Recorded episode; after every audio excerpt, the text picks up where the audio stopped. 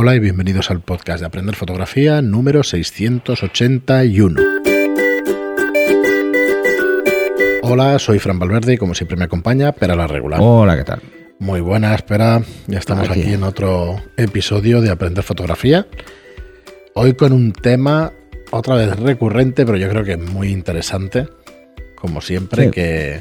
Además, ayer precisamente tuve una conversación sobre esto. Vale, pues vamos a responder la pregunta de cuándo es inevitable usar el flash de Zapata. Antes de empezar con el programa, recordaros como siempre que tenéis en aprenderfotografía.online y en estudiolightroom.es los cursos de fotografía para que podáis aprender la técnica de una manera fácil y rápida y a vuestro ritmo. Es una suscripción tipo Netflix de 10 euros al mes donde tenéis todo lo que necesitáis para convertiros en fotógrafos o si ya lo sois, repasar pues esos conceptos que no tenéis tan claros. Y, bueno, un poco más... Mmm, ¿Cuándo es inevitable usar el flash de Zapata? Espera. A ver, ¿Hay una respuesta sencilla o no? ¿Hay varios eh, valores o no, cosas a tener en cuenta? Esto es un poco, vamos a... Voy a hacer un... No sé, una especie de alegato al respecto, ¿no? Eh, hay muchos fotógrafos, conozco muchos fotógrafos, que eh, dicen, bueno, pues es que la, luz natural es lo mejor. Bueno, eso técnicamente no es cierto, pero bueno, porque la luz, la luz del sol es bastante inestable. Una pregunta de estas estúpidas que tú siempre dices que mejor preguntarla sí, antes de permanecer tonto toda la vida. Eh, ¿Hay alguna diferencia entre una luz de flash eh, artificial y la luz normal? Los fotones son los mismos, ¿no? Bueno, pero la duración del destello es muy corta y por lo tanto es muy estable. El flash es muy, muy estable en cuanto a la calidad. creo que tiene que ver un poco con esto, ¿no? Tiene que ver, la luz del día afecta muchísimas cosas. Afecta la, humedad relativa, afectan si hay nubes altas, nubes bajas, eh, afecta muchas cosas. Entonces, tenemos más o menos contraste en función de cómo sea el día. Así que, claro, mm, la luz día, en el mejor caso, sería una buena luz, pero no es la mejor luz porque pensar que nos limita mucho en algunos aspectos. ¿eh? Por ejemplo, yo en la calle no puedo coger y tener una obturación muy alta con un diafragma muy cerrado porque no veo nada. Eso no lo puedo hacer. ¿eh? ¿Por qué? No hay suficiente. Entonces, como no hay suficiente, pues tengo que tirar de ISO, ¿no? Entonces, para compensar eso. Entonces, em, casi todos los fotógrafos con los que he intentado ahondar el por qué eh, adoran tantísimo la luz natural es porque les da cierto pánico el uso del flash, porque creen que, con un flash no se puede hacer una foto natural. ¿eh? El concepto de meter una luz artificial artificializa, ¿no? por decirlo de alguna forma, el resultado final, cosa que no es cierto. ¿eh? No es cierto. Es cierto si lo haces mal, pero si lo haces bien, no es así. De hecho, eh, es relativamente muy fácil simular una luz día cuando solo tengo un flash. ¿eh? O sea, no, es tan complicado. Y es algo que todos los fotógrafos deberían controlar. Entonces, ¿cuándo, cuando, eh, nos vemos obligados a usar flash? Pues en situaciones en las que las condiciones de luz no nos permiten hacer fotos y subir mucho el ISO puede suponer un riesgo para poder hacer la foto. Os pongo un ejemplo, en interiores. O sea, si alguien pretende cubrir mm, un evento en un interior sin flash, va a sufrir. Y va a sufrir mucho. ¿Por qué? Porque va a tener que jugar con diafragmas muy abiertos, con ISOs muy altos y con velocidades de obturación demasiado lentas. Riesgo de que las fotos estén trepidadas, movidas, em, bueno, todo este tipo de cosas, ¿no? Entonces, ese caso es más que evidente, creo que nadie eh, discute que esto deba ser así, sobre todo cuando estamos hablando de hacer fotos a gente. ¿eh? Si lo que vamos a hacer es fotos a un espacio, pues nada, ponemos la cámara en un trípode y algo. O sea, ¿cuándo es inevitable? De entrada, cuando no tengo luz o tengo muy poca luz y eh, no puedo poner la cámara en un trípode. Eso sería, por decirlo de alguna forma, cuando tengo poca luz situación no puedo bajar demasiado la, ¿no? obturación. ¿eh? Sí, claro, no puedo bajar la obturación porque le hago fotos a gente que se mueve. Entonces, no. Y ahí ni con trípode puedo. ¿Vale? me o sea, son, estúpidamente. gente que se mueva, gente viva, claro. gente viva. Solo que respire a veces ya es difícil hacer una foto Sí, es que he cruzado eso que dices siempre, que claro, solamente la respiración ya te da una... Ya tiene movimiento, o sea que mm, si alguien pretende hacer, por ejemplo, una exposición de, un segundo, que parece muy poco, eh, pues eh, de cada 10 fotos, 8 le van a salir mal. O sea, igual le engancha en dos fotos que esa persona no está respirando. ¿Vale? Y no está respirando y además tú tienes mucho pulso. que son dos cosas, aguantar a pulso un segundo la cámara para hacer una foto no es tan fácil, ¿eh? como parece, requiere mucha práctica. Eh, y ayer precisamente estábamos viendo unas fotos así, ¿no? Que eran a un segundo de exposición. Y te das cuenta, te das cuenta del riesgo, ¿no? Entonces, conocer el flash es importante precisamente por esto, porque nos puede solucionar ese tipo de problemas. Flash de zapata, por ejemplo, hemos puesto, ¿eh? Flash de zapata montado en la cámara.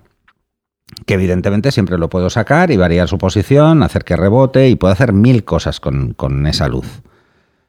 ¿Cuál es la ventaja? ¿O cuál es, em, bueno, la gracia, ¿no? La gracia es que sigue siendo una luz puntual como el sol. Pero tiene una caída mucho más rápida que la que tiene, por ejemplo, el sol. El sol no tiene una caída rápida, de hecho no cae.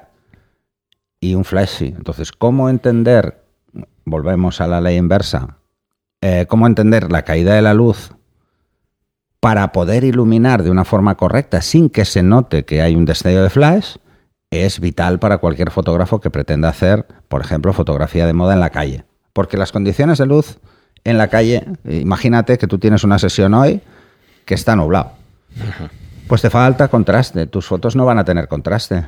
Y unas fotos sin contraste en moda, sinceramente, pues quedan como muy pastel, ¿no? Por eso, por eso, por ejemplo, eh, en los países del norte de Europa se admira tanto la fotografía que se hace aquí, o tiene tanto éxito, o vienen tanto a hacer fotos aquí, y es porque las condiciones del sol, eh, bueno, no tienen tantos días, eh, tienen muchos días grises ellos, y entonces aquí no les pasa y pueden hacer fotos con muy buen nivel de contraste que les da pues una fuerza diferente. ¿no? Nosotros cuando vamos allí nos damos cuenta de que tenemos otro tipo de fotografías que aquí no podemos hacer o no podemos hacer de forma planificada y allí es algo habitual.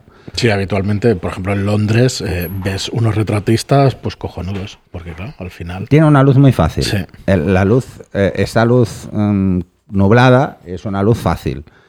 Pero ojo, es una luz sin contraste. Entonces, ¿cuándo es necesario utilizar flash si, por ejemplo, quiero hacer un buen retrato? Cuando necesito más contraste que el que me ofrece la luz natural. Ahí es un momento para utilizar un flash de zapata.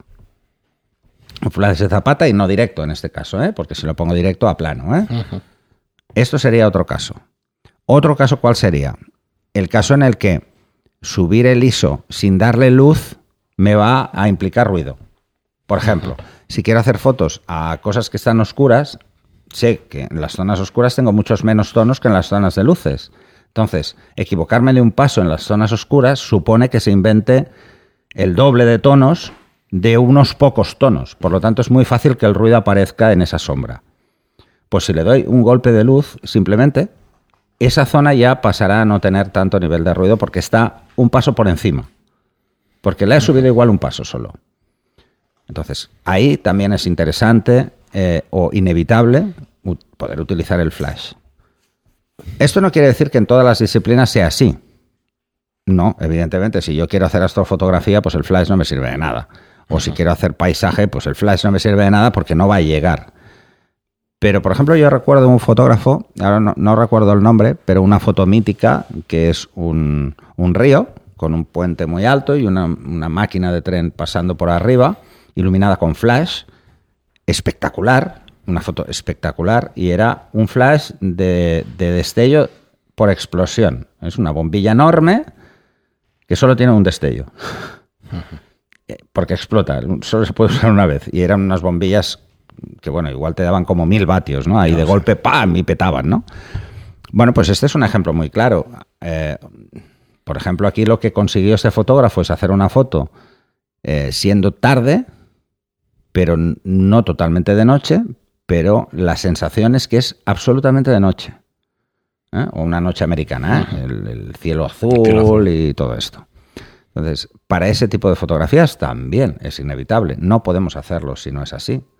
Eh, si queremos congelar algo sin flash, no vamos a poder. La luz día no nos permite eh, congelar nada porque no podemos subir la, obturación hasta el punto de congelar eh, de una forma segura. ¿eh? ese es otro caso, ¿no? Así que hay que entender muy bien que para nosotros la fotografía lo que tiene que tener son unos principios, por decirlo de alguna forma, técnicos básicos y una es que tenga un buen nivel de contraste. ¿Por qué? ¿Por qué insisto tanto en el tema del nivel de contraste y por qué el flash nos puede ayudar a tener un buen nivel de contraste? Porque el flash lo que va a hacer es darnos una luz muy limpia en el ángulo que nosotros queremos, aunque no sea el mismo en el que está la luz ambiente. Así que vamos a poder jugar con el contraste de la escena sin romper excesivamente la escena. Eso por un lado. Y por otro lado, si yo, por ejemplo, tengo que forzar mucho el ISO, recordar que cada paso que subimos de ISO restamos rango dinámico, restamos contraste de toda la escena. Lo vamos a perder. Entonces, mm, vamos a perder detalles, vamos a perder cosas que no... Si alguien ha hecho la prueba de hacer un retrato con un ISO muy alto, eh, se dará cuenta de que, por ejemplo, la línea del párpado desaparece, se ve totalmente rota. ¿Por qué? Porque entre la piel y el ojo no hay tanto contraste. Pero luego, por ejemplo, si llevo unas gafas oscuras, se ven bien, porque sí que hay mucho contraste. Pero aún así, no se ve totalmente recto. Lo vemos como roto. Hemos perdido contraste. Si encima lo que hacemos para obtener esa foto con un ISO muy alto es abrir mucho el diafragma, lo que vamos a tener es muchas aberraciones. Y esas aberraciones también nos van a afectar negativamente. O sea, subir el ISO y abrir el diafragma es contraproducente. ¿Y por qué subimos el ISO? porque no tenemos luz. Entonces tenemos que abrir también el diafragma. Y la suma de esas dos cosas la lían. ¿Mm? Si muchas veces eh, os habréis dado cuenta que hacéis una foto y decís, uy, tengo, he disparado 2.8, pero tengo un objetivo muy bueno y no veo la foto nítida. este objetivo falla. No, no, no es que falle, es que la escena no tiene contraste a nivel de luz y por lo tanto queda como más blanda este tipo de fotos reforzadas con un flash simplemente para rellenar solventan el problema. De golpe, os daréis cuenta que cuando hacéis una foto con flash parece que vuestra cámara es súper nítida y cuando lo hacéis con luz día, no. ¿Por qué pasa esto? Precisamente por eso, por el nivel de contraste. Y no solo por el nivel de contraste, sino porque el flash os está ayudando a congelar esa escena. Aunque mm, sea un poco. va a proyectar sombra y esas sombras van a dar contraste y ese contraste va a reforzar esas líneas. Así que la pregunta que os lanzo es más la contraria. ¿Existe algún caso en el cual no se pueda utilizar una luz artificial, como por ejemplo un flash? Y os daréis cuenta de que si queréis hacer fotos muy buenas, con muy buen nivel de contraste, eh, no fotos que se ven en Instagram muy pequeñitas, ¿eh? sino fotos... Mm, la luz artificial os puede solucionar cualquier papeleta. Muy bien, pero yo creo que se ha entendido, pero vamos, pediría a todo el mundo que si tuviera alguna duda al respecto, porque no... Bueno, ya llevo muchos años escuchándote y eso y lo entiendo perfectamente y lo he visto en el estudio en muchas ocasiones, pero realmente cuesta de entender una cosa así. Así que si tenéis cualquier duda, cualquier aclaración, cualquier cosa que queráis que, que aclaremos, pues eh, comentarios, por favor, en iBox y, bueno, nos pondremos a ello enseguida. Es un tema apasionante y que parece que siempre sea el mismo, pero que te da para un montón, para cientos de situaciones. Así que, lo dicho, mandadnos comentarios y, y vamos respondiendo. Muchas gracias a todos por estar ahí, gracias por vuestras reseñas de 5 estrellas en iTunes y por vuestros me gusta y comentarios en iBox. Muchas gracias y hasta el próximo programa. Hasta el siguiente.